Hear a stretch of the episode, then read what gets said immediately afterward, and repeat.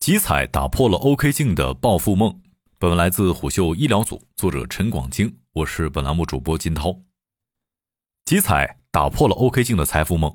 十月二十七号，A 股一开盘，欧普康视、爱尔眼科、爱博医疗股价大跌，其中欧普康视跌幅达到百分之二十，直接被按在跌停板上。后两者跌幅也都一度超过百分之十，眼科毛股纷纷跳水，其背后最直接的原因就是一个省级集采通知。十月二十六号，河北省药械集采中心发出通知，要对二十种医用耗材进行集采，其中就包括大家所熟知的 OK 镜，也就是角膜塑形镜。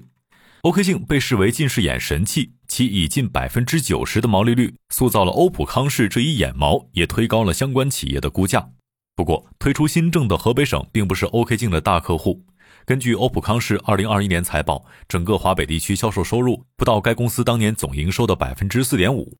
投资者之所以对这样的一个小市场的新政反应强烈，主要是因为集采的威慑力。从以往的经验看，纳入集采的产品价格几乎腰斩，在一些竞争激烈的赛道，产品降幅甚至超过百分之九十。这对医药领域延续多年的代金销售模式是一次毁灭性的打击。在这种模式当中，相当一部分毛利率以回扣的形式输送给医生，以激励他们更多的使用对应的产品。在最前沿的仿制药领域，已有企业在集采落标之后被迫转型，甚至申请破产。过去几年里，在集采无禁区的基调之下，不仅肿瘤药、胰岛素等高价常用药、心脏冠脉支架、骨科耗材等高值耗材，就连种植牙、生长激素等价格较高、诞生了多个产业锚的消费医疗产品，也都处于集采降价的威势当中。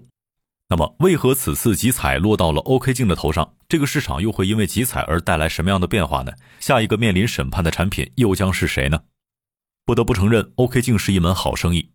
这种产品于二十世纪五十到六十年代诞生在美国，是一种硬性的隐形眼镜。起效的原理是通过改变角膜弧度，进而防控近视。简言之，就是将角膜压平，使视力在一定时间内恢复正常。一般夜间佩戴，白天可以享受成果。起初，它只是框架眼镜和隐形眼镜的替代品。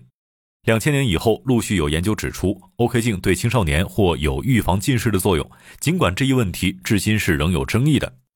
，OK 镜企业的市值甚至远超过了其所在行业的市场规模。根据第三方研究机构智研咨询的数据，到二零二一年，中国 OK 镜市场总规模一百二十五亿元以上。从二零一二年到二零二一年，这一领域实现了近百分之二十五的年复合增长率，还催生了市值九百亿元的眼毛欧普康视。作为中国获批上市的第一个 OK 镜产品，二零零五年获上市的孟戴维支撑了欧普康视十多亿元年收入的半边天。二零二一年，OK 镜为欧普康视贡献了六点八七亿元营业收入，占到了该公司当年总收入的百分之五十三以上。近年来，其市占率保持在百分之二十到百分之二十五。后来者爱博医疗，尽管在二零一九年才有 OK 镜产品获批，但该产品年收入也已经超过一亿元。OK 镜无疑是一个暴利的行业，在这个赛道的企业不断重复着眼科毛的神话，但现在看来，这样的故事并不会持续多久。一旦集采的达摩克利斯之剑落下，产品价格普降之后，整个市场都会大幅缩水。即便目前其实施范围很小，但大规模集采或许只是时间问题。其实，集采的本质不是降价，是反腐，是捋顺各方关系和药械价格形成机制。纳入集采的产品有这样的特点：价格高、毛利率高，关乎民生，加重了患者看病的负担。OK 镜很贵，又是易耗品。配一副眼镜动辄上万，且基本上一年一换。而 OK 镜作为已经受到国家卫健委、教育部等多个部门认可推荐的矫正视力、延缓近视发展的措施，未来也不会是奢侈品，而是刚需。如果继续维持高价，无疑会给很多家庭构成负担。而且 OK 镜成本并不高，且可控。到二零二一年，爱戴维的出厂价为一千一百元左右，有的产品甚至几百元。近年来，各家生产企业也在向原材料扩展业务线，控制成本。作为高毛利的行业，OK 镜出厂价和终端售价的差额很高。根据欧普康视的二零二一年财报，孟戴维的毛利率能够达到百分之八十九点六六，普诺酮也在百分之七十以上。有的产品中间差价甚至可以达到上万元。因此，在高额的中间费用背后，蕴含着利益输送的风险。由于医疗服务受公益性的束缚，价格一般压得很低，往往需要用耗材的费用来补贴医疗服务的价格。实践当中，账单并不会区分技术和耗材，患者往往只能够看到高昂的耗材费用，而不会知道医生的手术费才是大头。以种植牙为例，根据八点见闻的调查，种植牙服务当中，耗材经销商费用总额不超过百分之四十五，医疗服务费用占到了百分之六十到七十。比如上万元的费用当中，种植体可能只有几百到两千，手术费可以占到五千以上。而明面上看到的上万元种植体费用，实际上是障眼法。与之类似，OK 镜表面上是镜片贵，检查验配都是免费或者收费很少。但实际上是中间商在拿镜片的利润补贴提供技术服务的人员。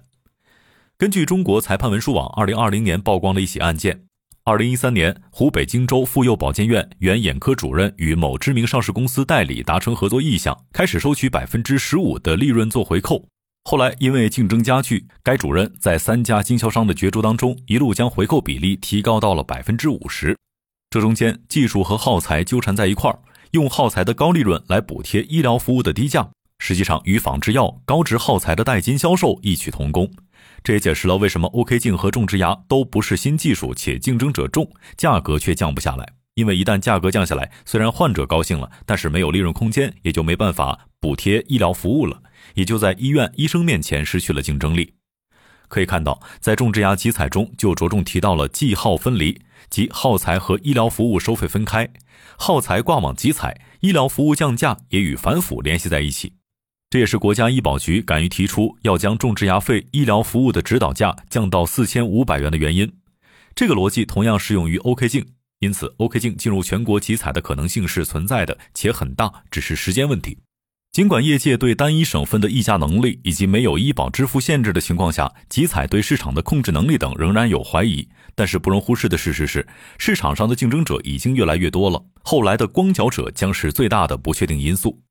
这些所谓的光脚者皆属于产品上市不久，光脚不怕穿鞋，他们几乎没有任何的市场份额，也不担心在单一省份降价会影响全国，因此他们也更加有动力去争夺市场。很可能会为了抢占更多的市场，给出超低价，打破整个市场固有的格局和秩序。这些光脚者对于已经在市场上有一定地位的企业是最大的威胁。从这个角度看，集采也是一次市场重新洗牌、玩家们重牌座次的好机会。OK 镜是一个准入门槛比较高的产业，因为早期曾经有过一段鱼龙混杂、假货泛滥的阶段，在相当长时间内，产品审批非常的谨慎。孟戴维二零零五年获批以后，长达六年时间没有新产品获批，直到二零一一年才集中批准上市了五个进口产品。到爱博医疗的产品也是第二批国产品种的获批，已经是二零一九年的事儿了。这也在一定程度上将欧普康视扶上了中国 OK 镜市场的第一把交椅。不过情况在发生变化，随着 OK 镜获得官方认可，获批的产品也在增多。新竞争者陆续加入之后，原本独占市场的龙头企业欧普康视虽然还保持着市占率第一的位置，但是份额一直在缩小。进口产品整体市占率扩展到百分之六十八以上，后来者艾博医疗市占率虽然只有百分之一左右，但是增速非常快。二零二二年前半年同比增幅超过了百分之七十。市场局势在新老玩家的合谋与角力当中，处于某种微妙的平衡当中。从前述行业逻辑也可以看得到。实际上，他们的竞争并没有将产品价格降下来，反而是连年上涨。从公司官方的数据看，二零一三年到二零二零年，仅出厂价欧普康视的 OK 镜的单片价格就已经从六百八十四点五五元涨到了一千四百九十五元，增长了一倍以上。更多竞争者和集采正在试图打破这种平衡，这在种植牙当中已经有了成果。种植牙集采在浙江省宁波试点，把每颗上万元的种植牙费用降到了三千元到三千五百元的水平之后，据相关从业者向虎嗅透露，即使是原本没有降价的进口品牌，也通过促销活动等形式降价，降幅在一千元到两千元之间。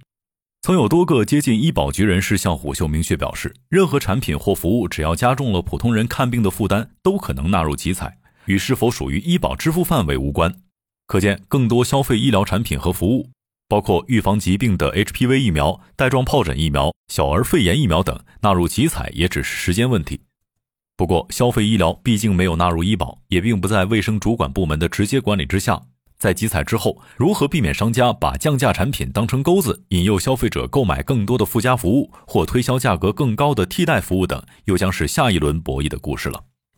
商业洞听是虎嗅推出的一档音频节目，精选虎嗅耐听的文章，分享有洞见的商业故事。我们下期见。